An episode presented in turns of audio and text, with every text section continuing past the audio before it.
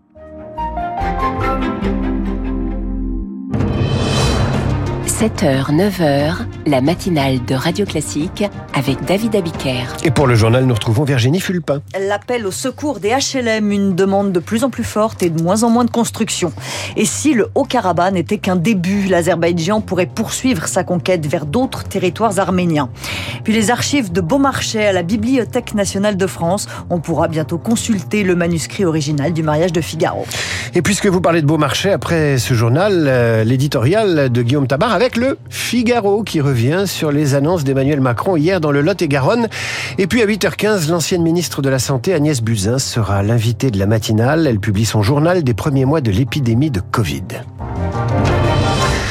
La crise du logement, c'est à tous les niveaux, y compris pour les logements sociaux. Comment trouver un HLM en 2023 Mission impossible ou presque? Ça va être morose l'ambiance au congrès de l'Union sociale pour l'habitat qui ouvre aujourd'hui. Les demandes de logements sociaux explosent, plus 7% en un an.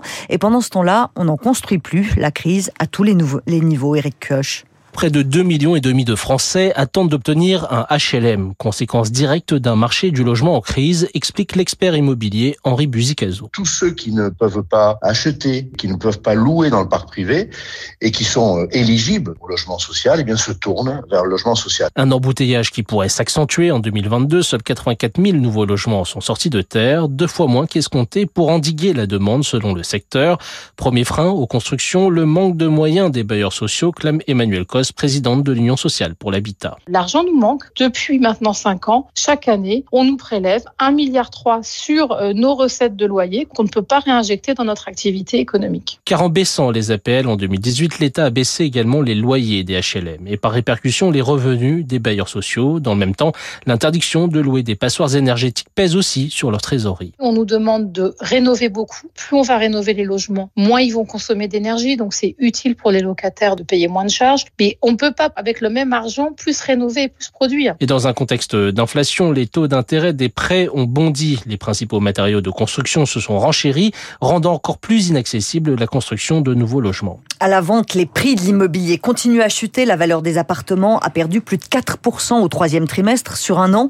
Pour les maisons, c'est 2%. La baisse des prix est particulièrement sensible en Ile-de-France. Le ras-le-bol des AESH, vous savez, ce sont les accompagnants des élèves en situation de handicap dans l'éducation nationale. Ils sont en grève aujourd'hui pour dénoncer leurs conditions de travail. Alors d'abord, leurs salaires sont bas, 900 euros net pour les débutants. Ensuite, ils sont précaires, ils sont pas fonctionnaires, mais contractuels. Le tout avec un travail difficile. Lucie est à ESH dans le Grand Est depuis 15 ans. On a modifié son prénom. Elle raconte sa fatigue professionnelle c'est épuisant quand on travaille de 8 heures du matin jusqu'à 17 heures avec des élèves euh, autistes ou qui ont des troubles de comportement, qui sont hyperactifs, qu'il faut surveiller comme le lait sur le feu. Quand on a un enfant autiste non verbal, par exemple, il parle pas, on sait pas ce qu'il a, il fait des crises, il faut gérer la crise, des violences. Euh. Et là, concrètement, ça veut dire que les AESH euh, ont eu des lunettes cassées, des dents cassées, voire tombent parce qu'elles courent après un élève qui veut s'enfuir. Quelquefois aussi, quand c'est des élèves qui se découragent, on rentre chez soi, on a aussi cette souffrance émotionnelle pour eux, quoi, parce que on s'attache à eux. La souffrance euh, émotionnelle, elle est très forte sur ce métier. Lucie avec Anna Huot. Emmanuel Macron met du bleu dans les campagnes. 238 brigades de gendarmerie vont être créées d'ici 2027 dans les zones rurales. Mais les maires ruraux voudraient bien aussi un peu de blanc, c'est-à-dire des professionnels de santé.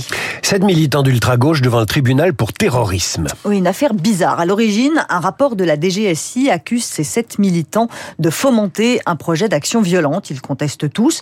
Parmi les éléments à charge, l'utilisation de moyens de communication cryptés, des outils dont on se sert tous ou presque, Julie Droin. Il y a par exemple les messageries WhatsApp ou Signal, des applications cryptées afin d'éviter que nos conversations soient interceptées par des tiers. Mais dans cette affaire, les enquêteurs ont considéré que leur emploi était révélateur d'un comportement clandestin à des fins violentes, ce dont s'étonne l'avocate de l'un des prévenus, maître Camille Vanier. On est face à des militants qui ont des convictions politiques et qui protègent leur vie privée. Et en fait, cet élément-là, par exemple, est repris par l'accusation comme étant un élément à charge, où l'accusation vient nous dire que ne sachant pas ce qui se dit, ça doit être des choses très graves, dans le but délictuel, ce qui n'est pas le cas. En fait, c'est une preuve par l'absence de preuve. Le chiffrement des communications est aujourd'hui recommandé par nombre d'institutions comme mesure de sécurité. Noémie Levin, juriste à la Quadrature du Net, s'inquiète des conséquences de telles accusations. Si, dans la perception des juges, du renseignement, du parquet, utiliser ces outils, c'est dangereux, en fait, non seulement c'est une instrumentalisation politique, mais c'est surtout une incompétence de qu'est-ce que c'est le chiffrement aujourd'hui. Le chiffrement est partout. On est dans une affaire judiciaire qui créerait un précédent en termes de jurisprudence hyper dangereux et un terrain très glissant pour la protection du droit à la vie privée et à la confidentialité des communications. Le procès doit se tenir jusqu'au 27 octobre. Leur fuite n'aura duré que quelques heures. Les deux jeunes qui se sont évadés d'une prison pour mineurs dans le Nord ont été arrêtés en Belgique hier soir. Ils avaient scié les barreaux de leur cellule pour s'enfuir. La Guadeloupe en vigilance rouge pour forte pluie et orage. La tempête tropicale Philippe apporte des pluies diluviennes sur l'archipel. Il y a déjà des inondations dans plusieurs endroits. La ministre française des Affaires étrangères est attendue en Arménie. Catherine Colonna va réaffirmer le soutien de la France aux Arméniens après la victoire militaire de l'Azerbaïdjan au Haut-Karabakh. Hier soir, un soldat arménien est mort, deux autres blessés dans des tirs à la frontière. Les trois quarts des Arméniens ont déjà fui l'enclave. Au-delà du risque humanitaire, il y a une autre crainte, que l'Azerbaïdjan ne s'arrête pas là et poursuive sa conquête vers d'autres territoires arméniens. C'est ce que nous explique l'historienne spécialiste du Caucase, Taline Termination. L'Azerbaïdjan proclame partout qu'il a recouvré son intégrité territoriale. L'Azerbaïdjan aimerait, avec la Turquie, opérer une forme de jonction territoriale au nom de ce fameux slogan Une nation, deux États. L'Arménie se trouve coincée entre les deux pays. Voilà, ils ont tous les moyens d'exercer une pression très forte sur le pays et on ne sait pas jusqu'où euh, l'escalade peut aller, sachant que l'Arménie a vraiment, dans les circonstances actuelles, une capacité de négociation extrêmement faible. Des propos recueillis par Lauriane Toulmont. Une suspension de l'aide américaine à l'Ukraine aurait des effets dévastateurs. Les troupes ukrainiennes pourraient rapidement se retrouver à court de munitions. Joe Biden veut faire voter une aide additionnelle au plus vite, mais les élus trumpistes refusent. L'Union européenne, elle sera toujours derrière Kiev. Ce sont les ministres des Affaires étrangères de l'Union qui l'ont répété hier. Et si on repartait au siècle des Lumières Ah oui, ça nous ferait du bien. Exactement.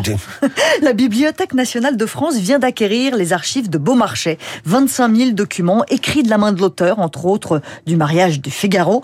Nina Droff, vous avez consulté des manuscrits, des correspondances et des papiers d'affaires. Alors là, ce sont plutôt des lettres, des échanges avec euh, le Brin Tondu, qui est ministre des Affaires étrangères. Euh, des centaines de feuilles jaunies par le temps, recouvertes d'une écriture raffinée, légèrement penchée.